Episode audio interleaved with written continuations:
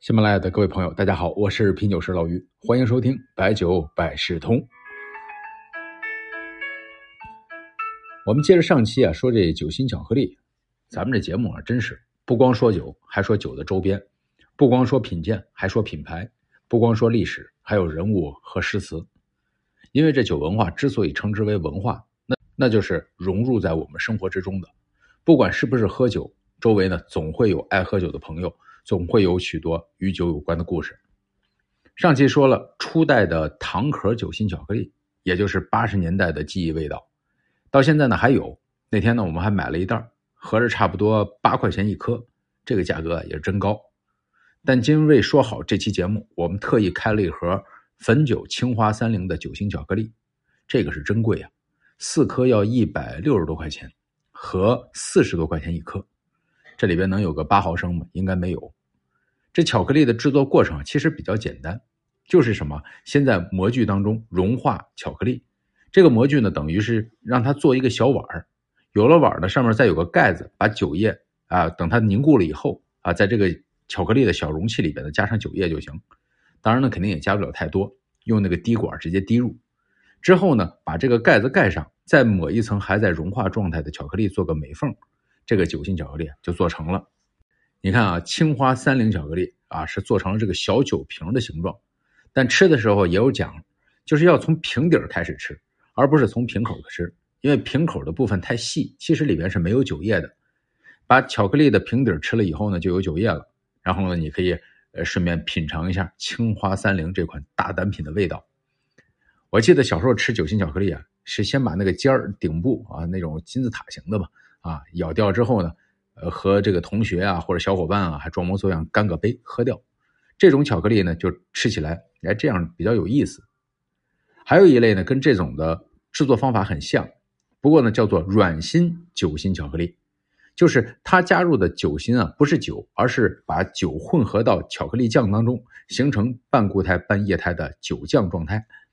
这个就很神奇啊，在室温的状态下，外边的纯巧克力呢是固态，里边呢是有酒味的液态。口感呢是非常的丝滑。酒心巧克力呢作为甜品推出以后啊，呃，在如今呢不仅仅是只是作为一个尝鲜没见过的一个东西啊，一定呢要有它的特点。比如说，怎么能够把这个甜度啊降的降的更加的健康？怎么和酒文化能做更好的衔接？怎么通过这款产品适当的开发女性市场？啊，这其实都是可以值值得琢磨的。海外呢，无论是伏特加、朗姆酒还是白兰地威士忌，里边呢都有很多的周边产品。这个市场啊不一定有多大，但是呢，从服务饮酒的人群来讲的话，它是一种选择。我们举个不恰当的例子啊，比如说先生出去喝酒了，很晚才回来，这老婆很生气啊。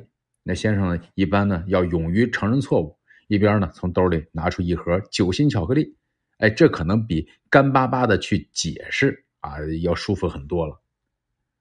前段时间呢，老于和同事也尝试着做这个酒心巧克力啊，想先做一款十二香型的，呃，可惜没成功啊。就是这个巧克力倒到这个模子之后啊，发现它就根本不是我们想要那个形状啊，最后就放弃了啊，浪费了巧克力，还好没有浪费酒。就好多东西你看上去挺简单，知行合一不是那么容易。我记得高中写作文的时候啊。经常写啊，不能做语言的巨人，做行动的矮子，啊，我们是行动了，证明呢确实是个矮子。不过呢，本期呢跟大伙呢说一款酒味巧克力的做法，非常简单，就是找几本啊你喜欢吃的巧克力，不需要有多大，最好是那种袋子装的，不是盒装的哈。然后呢，把这个几个巧克力的袋子放在热水里，这样呢，巧克力的这个袋子里边不就化掉了吗？然后剪开一个边儿。把你喜欢的酒啊倒到这个袋子里边去啊，不要太满，别溢出来。然后就搅拌搅拌，搅完了之后呢，口朝上插一根小木棍然后呢放到冰箱里。没错，咱这个应该算是酒巧克力棒冰。冻住了以后呢，把拿出来，把这个塑料袋撕掉，你就发现哎，就是一个冰棍了，就可以吃了。这个呢是实打实的酒巧克力啊，不要太多吃啊，太甜啊，太凉也确实有劲儿。好了，说了两期的酒心巧克力啊，以后尝到什么特色也不妨跟我分享。另外要说的是，第二届酒仙杯酒文化大赛啊即将开启，咱们是免费报名，呃，参加的朋友可以在四月中旬前联系助理白晓生啊，他的微信呢是白晓生的拼音啊，全拼哈，然后还有个零幺零啊，欢迎大家参加。呃，还是没有想到与什么这个巧克力相关的九诗词啊，黔驴技穷啊，用一个网络诗词，咱们做个结尾。这诗词叫做“浮生有梦三千场，穷尽千里诗酒荒”。